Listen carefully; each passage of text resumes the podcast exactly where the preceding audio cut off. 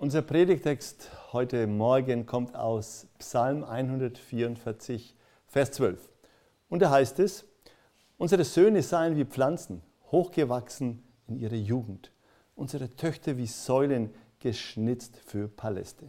Kommt aus der Luther-Übersetzung. Oder alternativ in der Schlacht steht damit unsere Söhne in ihrer Jugend wie Sprösslinge oder mächtige Eichenpflanzen emporwachsen, unsere Töchter den Säulengleichen, gemeißelt nach der Art des Tempelbaus. Ja, liebe Zuschauer, herzlich willkommen. Wir wollen heute äh, über Erziehung und Bildung sprechen. Jede Nation strebt ja danach, seine Bewohner mit dem besten Kapital ähm, zu, auszustatten, nämlich mit der Bildung. Und die Frage ist, wie steht es um die Jugend unseres Landes? Wir haben zwar kaum Analphabeten, was Lesen und Schreiben betrifft, aber wir haben viele Analphabeten bezüglich Gotteserkenntnis und für die meisten Jugendlichen in diesem Land ist Gott nur eine Randfigur, die mit dem eigenen Leben nichts zu tun hat oder vielleicht gar nicht existiert. Ist das die Erziehung und Bildung, die wir unseren eigenen Kindern mitgeben wollen? Sollen sie leben wie die Heiden, die weder wahren Lebenssinn noch edle Ziele und Werte im Leben haben? Warum verlassen viele Jugendlichen die Kirchen und die Gemeinden? Halten sie die Spannung aus als junge Pflanzen? Hier das christliche Elternhaus, dort die säkulare Schule mit unchristlichen Praktiken und Lehren? Gott hat uns die Erziehung der Kinder anvertraut und gibt uns dafür auch die Verantwortung. Wie steht es geschrieben in Sprüche 22, 6? Gewöhne den Knaben an den Weg, den er gehen soll, so wird er nicht davon weichen, wenn er alt wird. Wir erleben ja seit einigen Jahren einen drastischen Wandel der Erziehung und der Werte in der Gesellschaft. Eine sogenannte heimliche Umerziehung der Gesellschaft, könnten wir sagen was passiert. Die klassische Familie, der Vater, die Mutter, das Kind, ist ja fast zum Auslaufmodell geworden. Es gibt mehr Patchwork-Familien und mehr Alleinerziehende. Es wurde die gleichgeschlechtliche äh, Partnerschaft eingeführt, die sogenannte Ehe für alle. Dann sprechen wir ja über die, die Gender-Agenda, die, die äh, die sexuelle Revolution. Ähm, dann wissen wir, dass oft man nicht mehr sagen soll Vater, Mutter, sondern nur noch das Elternteil. Und der biblische Begriff von Ehebruch ist auch nicht mehr aktuell. Selbstverwirklichung ist angesagt und wir wissen natürlich, dass es viele digitale Erzieher gibt, die miterziehen. Und so weiter. Aber das alles hat Konsequenzen auch für unsere Gesellschaft und für unsere Kinder. Welche nämlich? Ja, es wird ein humanistisches äh, Menschenbild in der Erziehung vor allem geprägt. Dann das Kind erlebt mehrere Erzieher. Ähm, es gibt ja dann mehrere Partnerschaften und durch die Trennung wird Schmerz erzeugt und so weiter, seelische Wunden bei dem Kind. Dann wissen wir um die stärkere Einflussnahme des Staates in die Kindererziehung. Durch Kindergärten, durch Kinderhorte, Tagesschulen, all das. Die Kinder müssen einfach schnell in die äh, öffentliche Betreuung.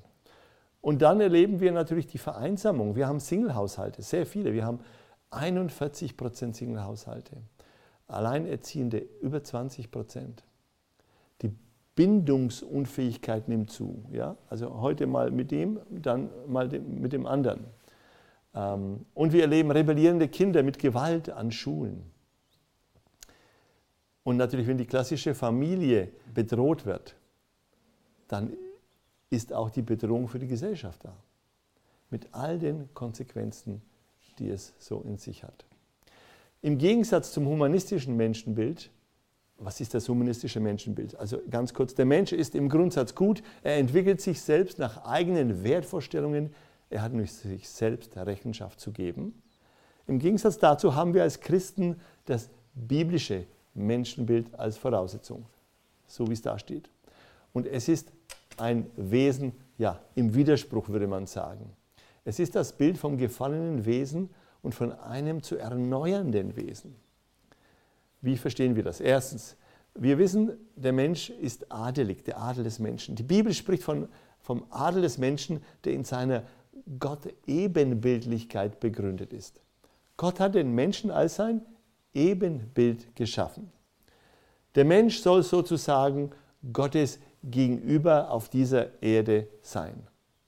Letztendlich begründet sich von dieser Aussage her auch die Forderung, dass Selbstständigkeit und Mündigkeit Ziel der Erziehung sein müssen. Selbstständigkeit nicht im Sinne vollkommen, vollkommener Autonomie, sondern im Sinne der Verantwortlichkeit Gott gegenüber, dem Schöpfer und seinem Mitgeschöpf. Und zweitens, wir, wir wissen um die Sündhaftigkeit des Menschen.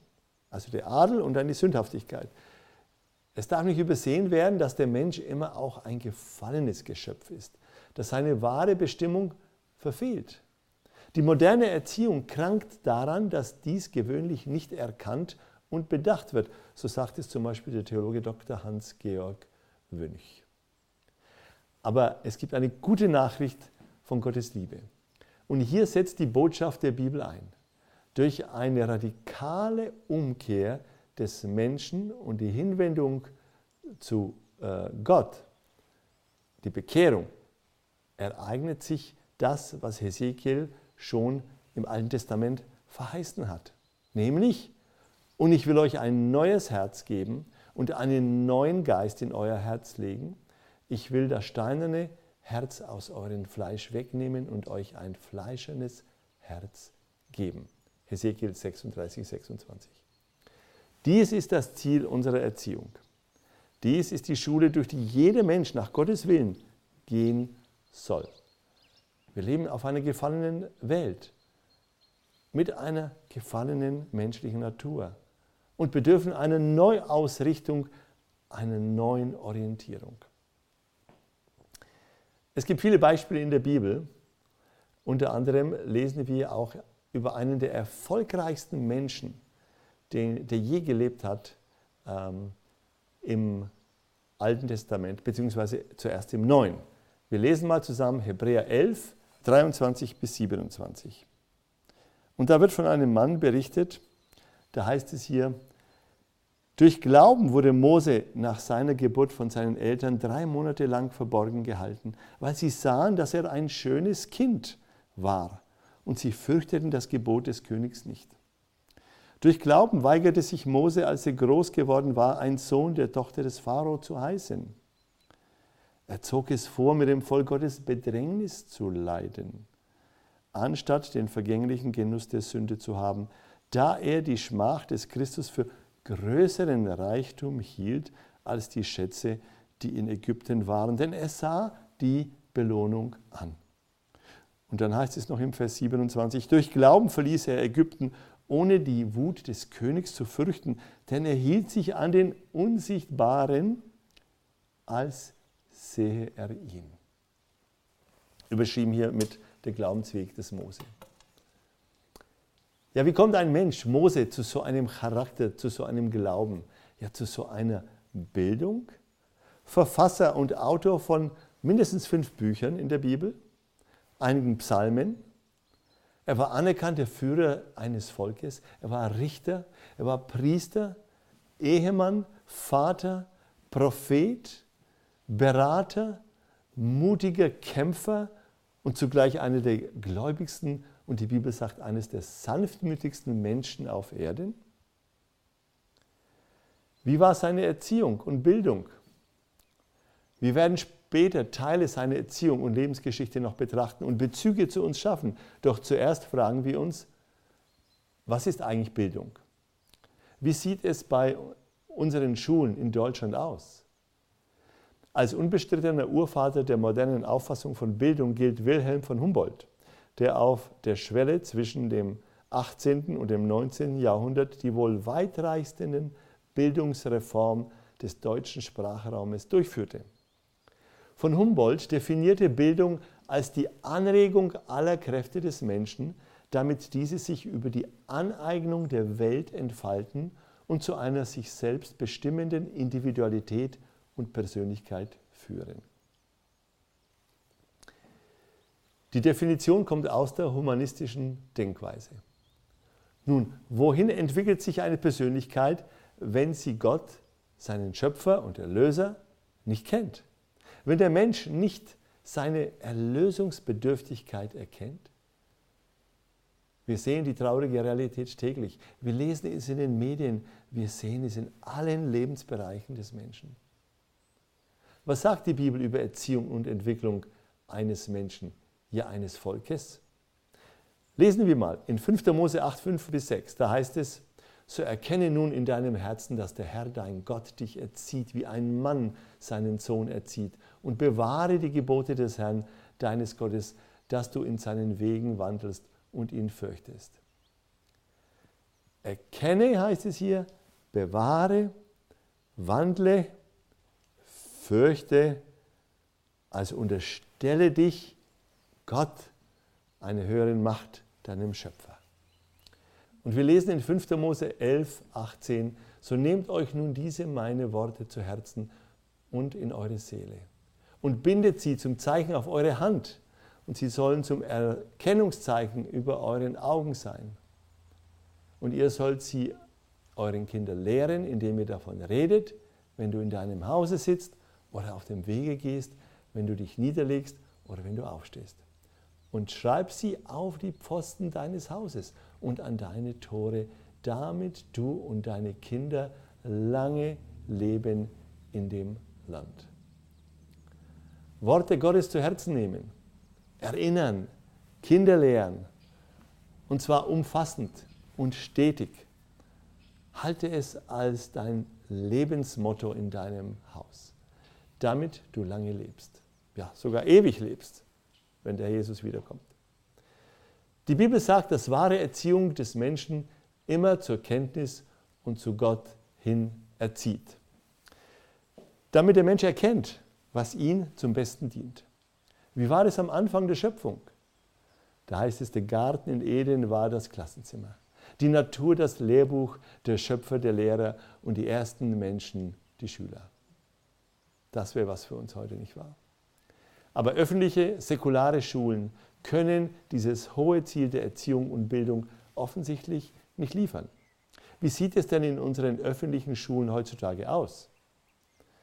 Lesen wir nochmal zuerst die bayerische Bildungsrichtlinie. Da heißt es, oberstes Bildungs- und Erziehungsziel ist der eigenverantwortliche, beziehungs- und gemeinschaftsfähige, wertorientierte, weltoffene und schöpferische Mensch.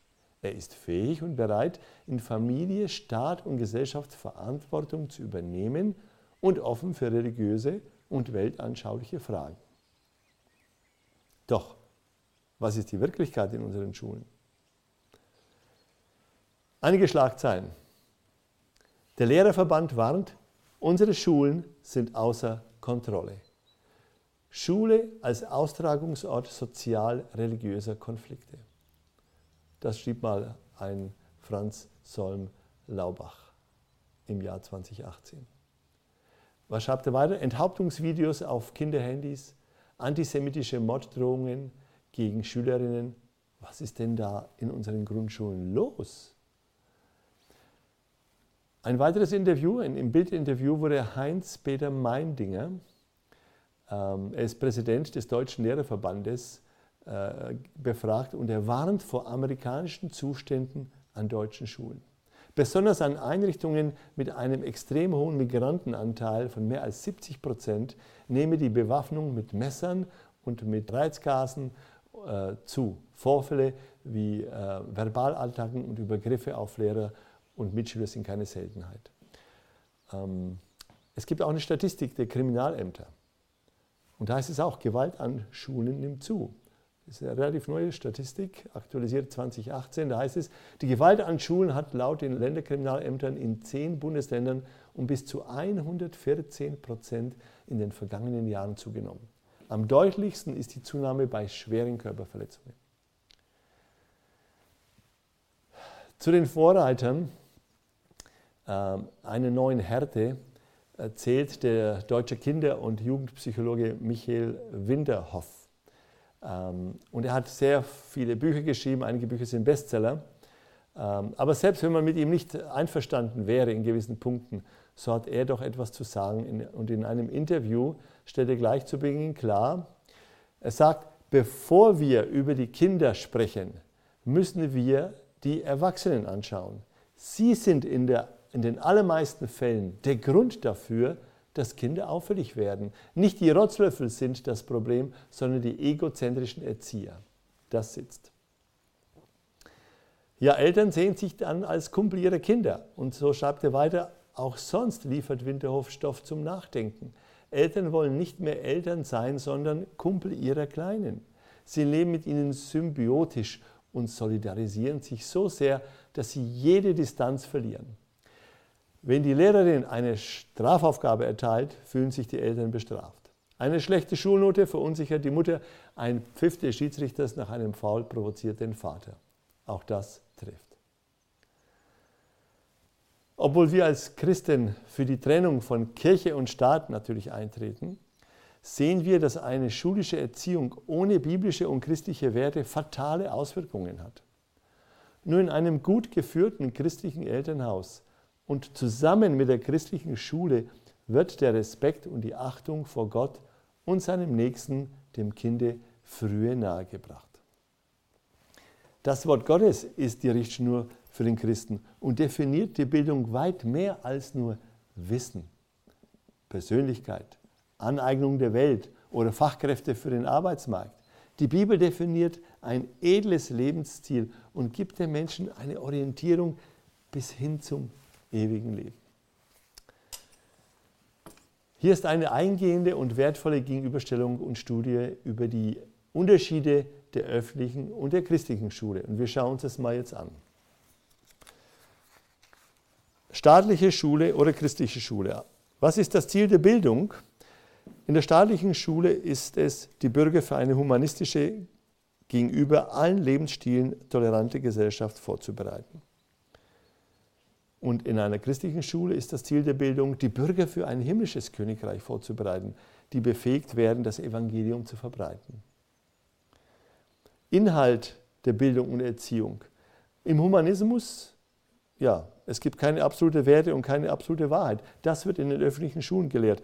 Aber wie ist der Inhalt und die Bildung äh, in der christlichen Schule? Alles Notwendige zum Leben wird gelernt durch Unterordnung unter das Wort Gottes und seinen Weisungen.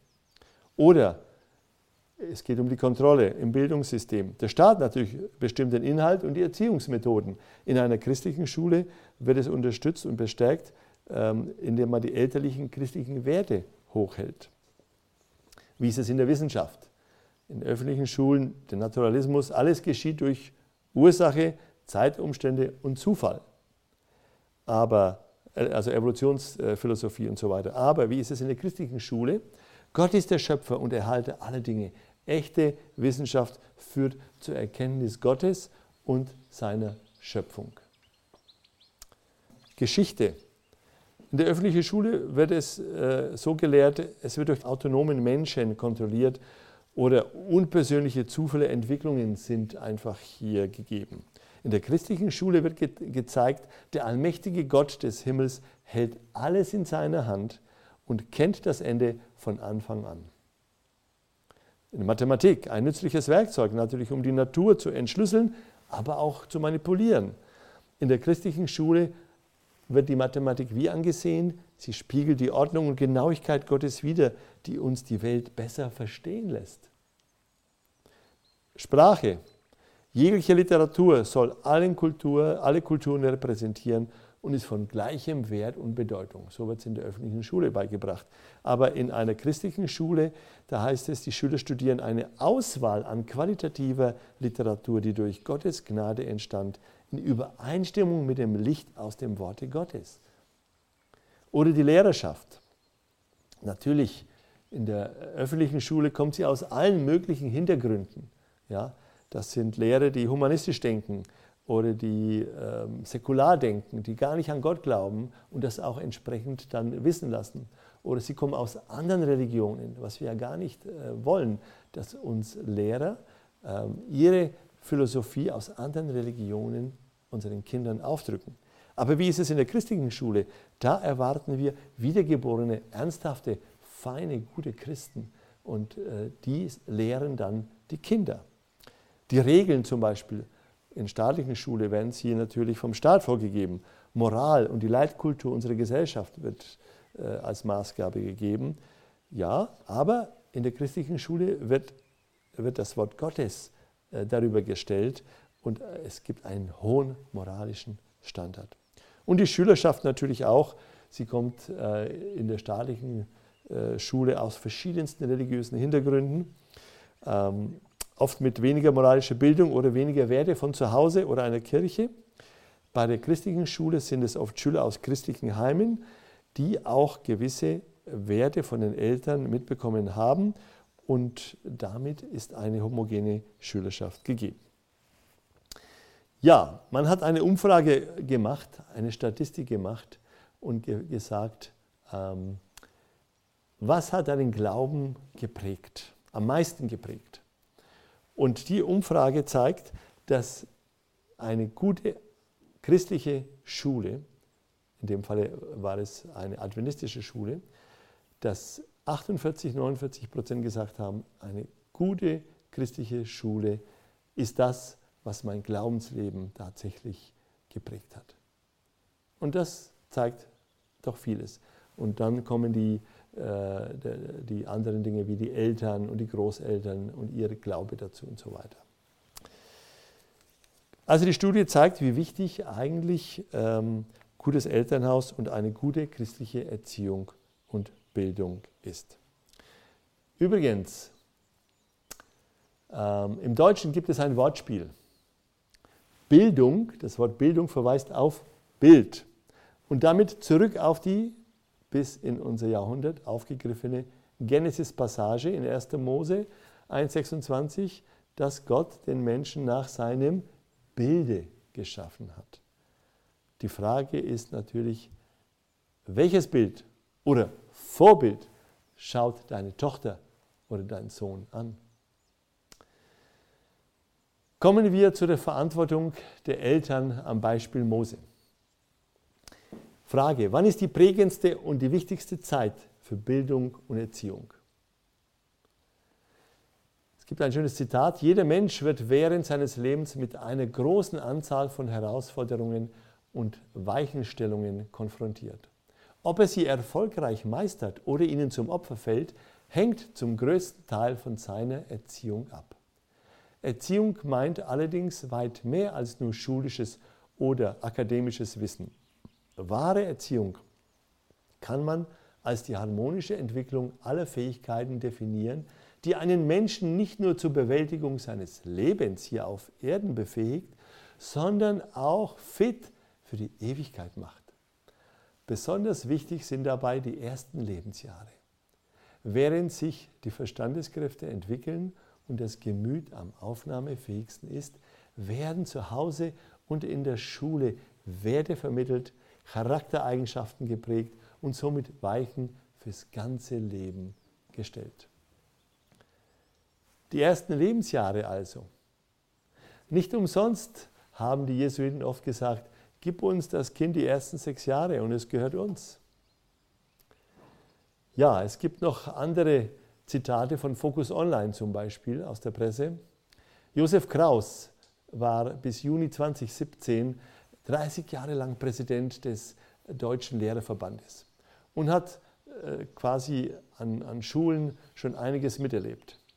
Mit Focus Online sprach er und äh, er sprach über das zunehmend respektlose Verhalten von Schülern gegenüber, seinen, gegenüber den Lehrern. Und seine dringende Forderung an die Eltern ist, und er appelliert an die Eltern, was ihr im ersten Jahrzehnt versäumt, ist kaum mehr aufzuholen.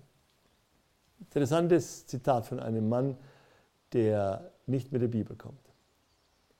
Aber wir schauen uns jetzt mal ein Lebensbeispiel an, ob dieses Zitat stimmt. Lebensbeispiel von Mose. Und wenn wir die Bibel nehmen und dort im, im 2. Mose 2.1 aufschlagen, dann lesen wir da die erste Geschichte über Mose, und zwar von seiner Geburt. Und es fängt ja so an. Es heißt hier, und ein Mann aus dem Hause Levi ging hin und nahm eine Tochter Levis zur Frau. Interessant schon mal, äh, beide sind aus dem gleichen Stamm. Und die Geschichte geht ja dann in der Bibel hier weiter und die Frau wurde schwanger und gebar einen Sohn.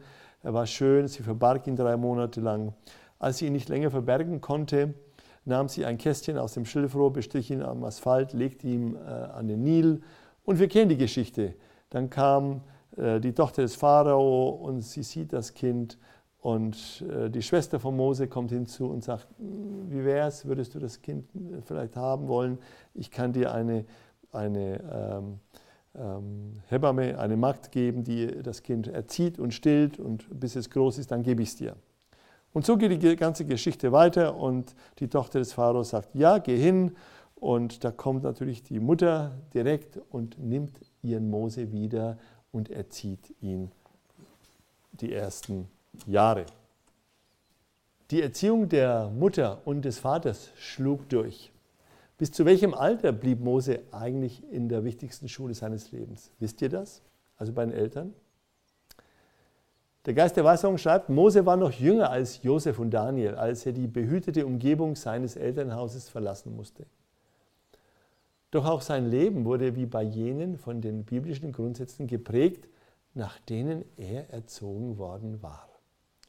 In den zwölf Jahren, die er in seiner hebräischen Familie verbringen durfte, wurde der Grund für seine spätere Größe gelegt. Wesentlichen Anteil daran hatte eine Frau, deren Namen man vergeblich auf den Ehrentafeln der Geschichte suchen würde, nämlich seine Mutter.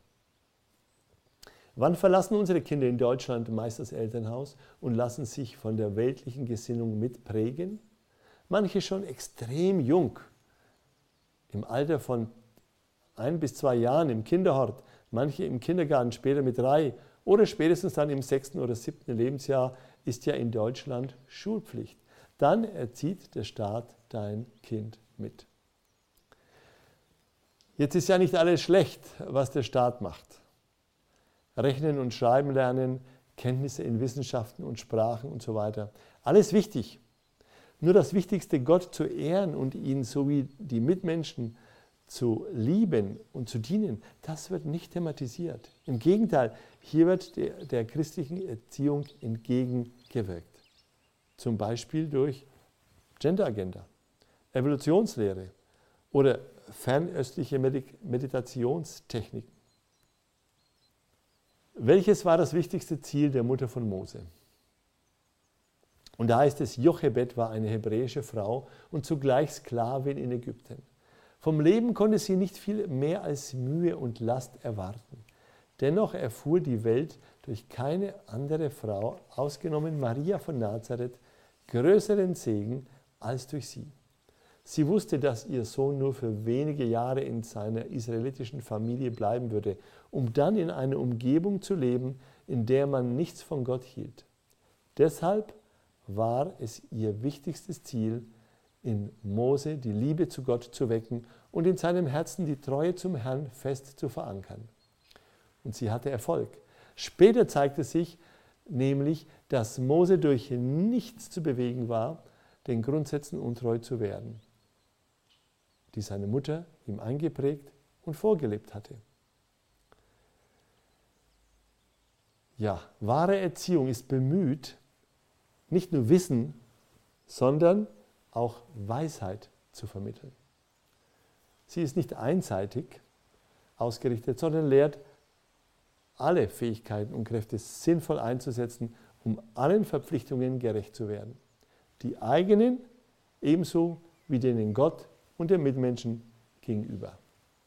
Für Eltern und Erzieher ist nichts wichtiger, als bei der Charakterbildung junger Menschen mitzuwirken. Heute ist das womöglich noch dringender als in früheren Zeiten, nicht wahr? Nie mussten sich die jungen Leute mit so schicksalsträchtigen Entwicklungen auseinandersetzen, wie das in unseren Tagen der Fall ist. Und nie waren sie größeren Versuchungen ausgesetzt als heute. Das ist klar. Und dann heißt es ja weiter, wie reagiert moderne Erziehung im Allgemeinen auf diese Situation? Welche Ziele verfolgt sie? Das Zauberwort heißt Selbstverwirklichung. Das klingt gut, aber in Wirklichkeit geht es um nichts anderes als Eigenliebe und Selbstsucht. Dann bedarf es eigentlich keine Erziehung, denn das steckt von Anfang an im Menschen drin. Wahre Erziehung stößt genau in die entgegengesetzte äh, Richtung. Sie will den Menschen helfen, mit Selbstsucht, Machtstreben, Rücksichtslosigkeit und manchen anderen Verhaltensweisen, die wir ein, die wie ein Fluch auf unsere Welt lasten, fertig zu werden. Auf Gottes Erde soll Platz für alles sein, wie groß oder gering ihre Gabe und Fähigkeit auch sein möge. Die Verantwortung der Eltern ist also groß, bereits in den jungen Jahren äh, sie so gut wie möglich zu erziehen, denn da werden die nachhaltigsten Eindrücke geprägt. Ich stelle mir das oft vor wie bei einem Gebäude. Ähm, Planen und Bauen eines Gebäudes. Wie ist es denn da? Wann habe ich die größten Möglichkeiten, bei einem Gebäude einzugreifen? Wann habe ich den größten Einfluss? Wenn es steht oder wenn der Rohbau da ist oder wenn die Planung gerade da ist, wenn ich das Fundament lege sozusagen. Natürlich, äh, wenn ich plane, dann kann ich sagen, wo sind die Räume, wo ist das Licht, wo ist die Sonne, wie ist die Erschließung und all die Dinge. Da habe ich den maximalen Einfluss. Später, wenn der Rohbau da ist, was kann ich dann tun? Ja, ich kann dann noch vielleicht die Materialien aussuchen und die Farben. Aber die Grundstruktur des Gebäudes ist gelegt. Genau so ist es in den ersten Jahren der Kinder. Die Grundstruktur wird am Anfang gegeben. Das ist klar. Denken wir an die vielen Lebensgeschichten und Schicksale, die vor allem durch Erlebnisse in ihrer jungen Kindheit geprägt worden sind.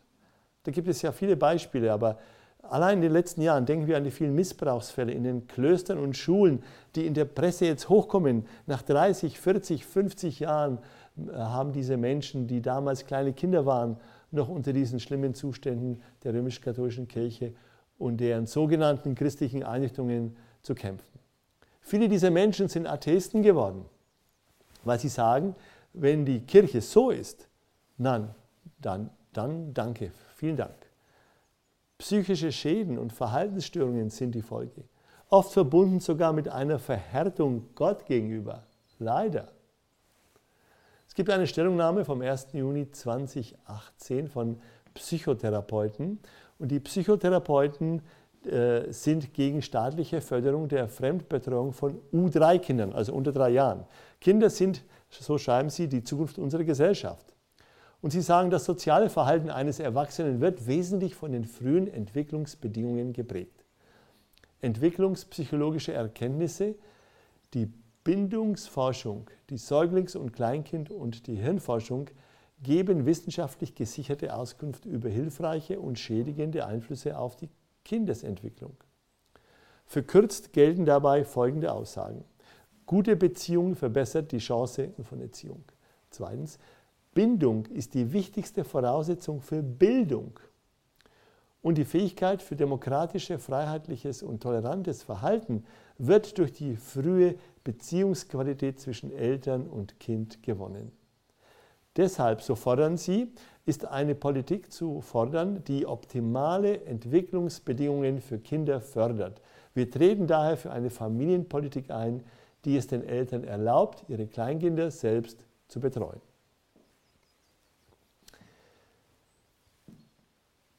Ein anderes wichtiges Problem besteht in den weltlichen Schulen und das ist der Konkurrenzkampf.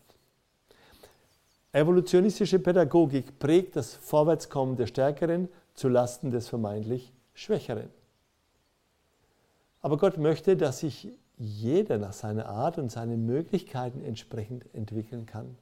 Aber das soll nicht auf Kosten des Schwächeren geschehen. Gott will in dieser Beziehung keinen Konkurrenzkampf, nicht ein Gegeneinander, sondern ein Miteinander, besser noch füreinander. Als siebente Tagsadventisten haben wir eines der größten protestantischen Bildungswerke auf diesem Planeten. Gott ruft uns aber in Deutschland auf, auch in unseren Gemeinden Schulen zu bauen und zu gründen, damit unsere Kinder, die nächste Generation, von dem Namen unseres Gottes erfährt und gut unterrichtet wird. Schulen zu gründen und zu bauen ist eine Aufbauarbeit, ist Mission in bester Form, die wir unseren Kindern schulden.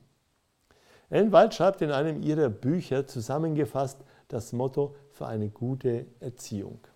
Sie sagt, viel Lob, wenig Verbote und wenig Tadel. Das ist doch eigentlich fantastisch, ganz kurz zusammengefasst, nicht wahr? Und sie schreibt, wenn wir unseren Kindern mit Weisheit und Liebe, nicht mit Härte erziehen, dann werden sie bereitwillig darauf eingehen. Kinder brauchen viel Lob. Wir wollen alles daran setzen, ihr Leben so glücklich wie nur möglich zu machen. Durch Liebe und Zuneigung bleiben Kinder empfänglich für das, was wir ihnen sagen. Also auch empfänglich für den Samen der Wahrheit.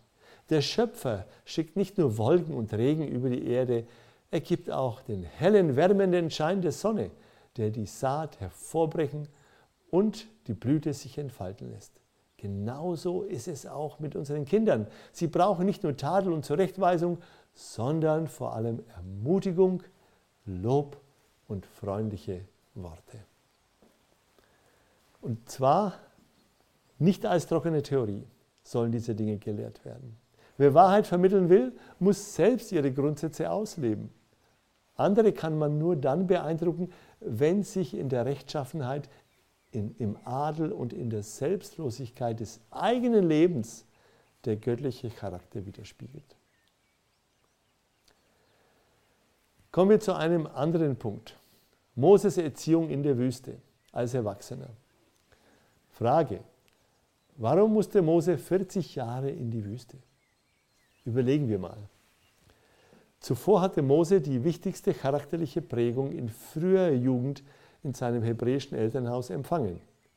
Aber das Leben am Pharaonenhof hatte selbstverständlich ebenfalls prägende Wirkung gehabt. Seine Pflegemutter vergötterte ihn. Seine Stellung als Enkel des Pharao verlieh ihm Ansehen und Macht. Luxus, Verschwendung und Laster am Königshof lockten in tausenderlei Gestalt. Und auch die religiösen Riten und die Geheimnisse der Priesterschaft waren nicht ohne Einfluss auf sein Denken und auf seine Seele geblieben. All diese belastenden Eindrücke verwischten sich erst durch das jahrzehntelange Leben in der Abgeschiedenheit Midians. Nicht die Karriere war ihm wichtiger. Er wollte lieber Gott ganz gehören, als sich gehen lassen und seine weltliche Karriere anstreben. Lieber Gesetze des ewigen Gottes bekannt machen, als vergängliche Gesetze Ägyptens. Denkst du vielleicht auch so, wie Mose heute denkt? Wie geht es dir, wenn du Tage und Wochen in der Natur bist und dann in, der, in die Zivilisation zurückkehrst? Hattet ihr schon mal so ein Erlebnis? Mose hatte es plötzlich vom Leben mit vielen Menschen mitten in der damaligen sündigen Gesellschaft getrennt, musste sein Kopf erstmal frei werden von dem geistigen Schrott Ägyptens. Er musste einiges verlernen und das ist oft schwerer als gedacht. Und es heißt hier in einem schönen Zitat, in der majestätischen Einsamkeit der Berge war Mose mit Gott allein. Überall stieß er auf die Spuren des Schöpfers. Es schien ihm, als ob er sich in Gottes Gegenwart befände und ihm ganz nahe sei. In dieser Umgebung kamen ihm seine frühere Selbstherrlichkeit, sein Dünkel und sein eigenwilliges Handeln ziemlich töricht vor. Denn in der Gegenwart des ewigen Gottes wurde ihm bewusst, wie schwach, machtlos und kurzsichtig der Mensch in Wirklichkeit ist. Da kommt mir eine schöne Geschichte auf vor, die ich selber erlebt habe. Als wir vor einigen Jahren ähm, eine wunderbare Reise nach Alaska gemacht haben. Und zwar starteten wir von Vancouver, äh, British Columbia, Kanada, hoch nach Norden, nach Anchorage und nahmen ein Auto und fuhren in die Wildnis hinein. Und als wir nach einigen Wochen zurückkehrten in die Stadt, nachdem wir die Landschaften und die Natur und die Tiere gesehen haben und den Frieden, und wir kamen zurück und wir flogen zurück nach Vancouver, das ist die Stadt, die mir würde ich sagen, am besten gefällt. Tolle Lage mit Rocky Mountains, die Stadt wunderschön am Stanley Park und das Meer ringsum. Aber als wir da zurückkamen, dachte ich mir, die Stadt ist gar nicht mehr so schön, wie sie früher mal war. Plötzlich sah ich die ganzen negativen Dinge, die Abgase, der Stress, das künstliche Leben. In der Natur wird der Mensch logischer, klarer, nüchterner. Deswegen musste auch Mose raus in die Natur, damit er sich wieder äh, erholt und ganz normal wieder wird. Also hier erlangte Mose das, was ihm diese schier übermenschliche Belastungen der folgenden Jahrzehnte durchstehen ließ. Die Gewissheit der Gegenwart Gottes. Wenn man ihn später als Führer des Volkes missverstand, verleumdete oder anfeindete, beleidigte oder bekämpfte, rechnete er so fest mit Gott, als könnte er ihn sehen. Deshalb gab er nicht auf. Mose dachte nicht nur hin und wieder an Gott, sondern hatte ihn stets vor Augen. Er sah ihn gleichsam mit dem inneren Auge und lebte deshalb praktisch immer in der Gegenwart seines Herrn. Der Glaube war für ihn kein bloßes Mutmaßen, sondern eine unumstößliche Gewissheit. Weil er sein Leben generell Gott übergeben hatte, verstand er auch das, was ihm im Einzelfall begegnete, als göttliche Fügung. Er vertraute darauf, dass der Herr ihm die Kraft geben würde, allen Versuchungen zu widerstehen. Dann heißt es weiter, nun verließ er sich nicht mehr auf seine eigene Kraft, sondern vertraute auf Gottes Macht. Auf diese Weise hatte Mose in den 40 scheinbar verlorenen Jahren in der Einöde mehr gelernt, als es in Ägypten je möglich gewesen wäre. Was zeigt uns die Geschichte noch? Gott ist kein Preis zu hoch und keine Zeit zu lang, wenn es darum geht, Menschen für den Dienst auszurüsten, den er ihnen zugedacht hatte. Modernes Beispiel eines Mose ist für mich ein Mann, der auch aus Ägypten interessanterweise kommt, Salim Farag und seine Frau Grace. Sie leben im Simbabwe, äh, in einem Land mit 90 Prozent Arbeitslosigkeit. Kaum Hoffnung für die jungen Leute, einen Job zu finden. Sie haben 100 Waisenkinder, aber alle erhalten eine Ausbildung, und zwar eine christliche, gute Ausbildung zu Hause und in eine christliche Schule.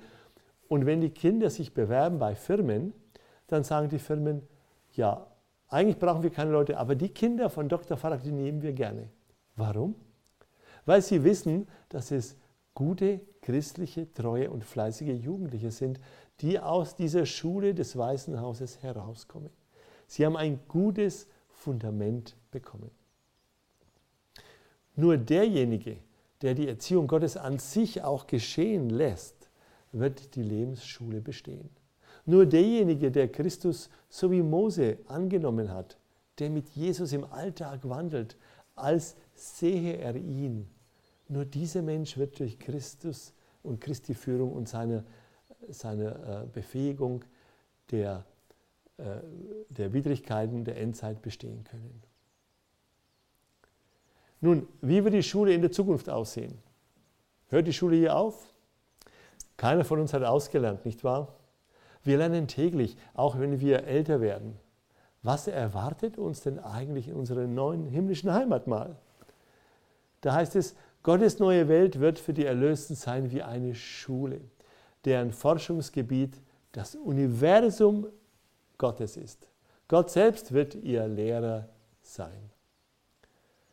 Ein Zweig dieser Schule wurde damals in Eden schon eingerichtet.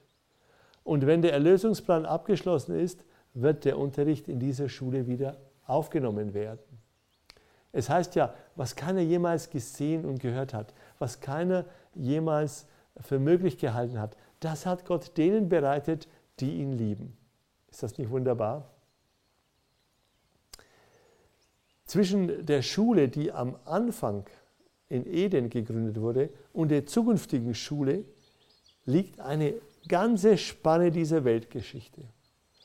Die Geschichte des Ungehorsams, aber auch der, äh, des Leids, aber auch der Opferbereitschaft und Gottes Sieges über die Sünde und den Tod.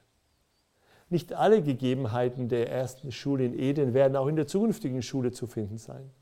Es wird zum Beispiel keinen Baum der Erkenntnis von Gut und Böse mehr geben. Und es wird auch keinen Verführer mehr geben. Damit entfällt jede Art von Versuchung zur Sünde. Die Erlösten haben auf Erden der Macht Satans widerstanden und sind nun nicht mehr anfällig für das Böse. Es heißt ja, wer durchhält, und das Böse besiegt, sagt Christus. Dem will ich die Früchte vom Baum des Lebens zu essen geben, der in Gottes Paradiese steht. Unsere Söhne seien wie Pflanzen, hochgewachsen in ihrer Jugend. Unsere Töchter wie Säulen geschnitzt für Paläste. So haben wir es am Anfang auch gelesen in Psalm 144, Vers 12. Wir wissen, dass jede starke Pflanze, mächtige Bäume einen guten Untergrund benötigen, einen guten Boden. Und das braucht eine, eine jede Säule, ein jeder Baum. Und die Frage ist, haben wir ein gutes Fundament? Lieber Freund, hast du ein gutes Glaubensfundament? Unsere Kinder und Jugendlichen, die wir lieben, sollen sie nicht einen guten Start ins Leben haben, indem wir äh, ihnen das Beste geben und die bösen Einflüsse in der Welt eher entgegenwirken? Das sind wir in der Gemeinde und auch zu Hause in der Pflicht. Es heißt ja, was sagte der Herr Jesus? Lasst die Kindlein zu mir kommen. Wehret ihnen nicht. Das sagte der Herr Jesus. Ein Kind mit sechs Jahren kann sich nicht wehren, wenn es in eine staatliche Schule kommt. Wo der Lehrer zum Beispiel, und sowas bei einem unserer kleinen Kinder, einen abstoßenden Charakter hat und zum Teil betrunken in die Schule kam oder schlechte Worte gebraucht und ein Denken verbreitet, was dem biblischen Menschenbild widerspricht. Machen wir doch einen Unterschied. Bewahren wir unsere Kinder vor, den, vor dem Bösen, solange es geht, damit die Pflanze einen guten Grund hat. 3. Johannes 4, da heißt es so schön, ich habe keine größere Freude, als die zu hören, dass meine Kinder in der Wahrheit wandeln. Die Erziehung von Kindern hat höchste Priorität. Mose ist dafür ein wunderbares Beispiel. Bedenken wir die Auswirkungen von Moses gute Erziehung. Die Größe Ägyptens liegt im Staube und in Ruinen heute, nicht wahr? Seine Macht und seine Kultur sind vergangen. Aber das Werk des Mose kann niemals untergehen. Die erhabenen Grundpfeiler der Gerechtigkeit, die er aufrichten durfte, sind von ewiger Dauer. Wir haben nun dieses eine Leben zu leben. Und es entscheidet sich in diesem Leben, ob wir die Ewigkeit sehen dürfen. Stellen wir doch unser Leben auf ein gutes Fundament, ein gutes Erziehungsfundament, damit unsere Kinder und wir selbst tragende Säulen und mächtige Eichen werden. Gott segne sie darin reichlich. Amen.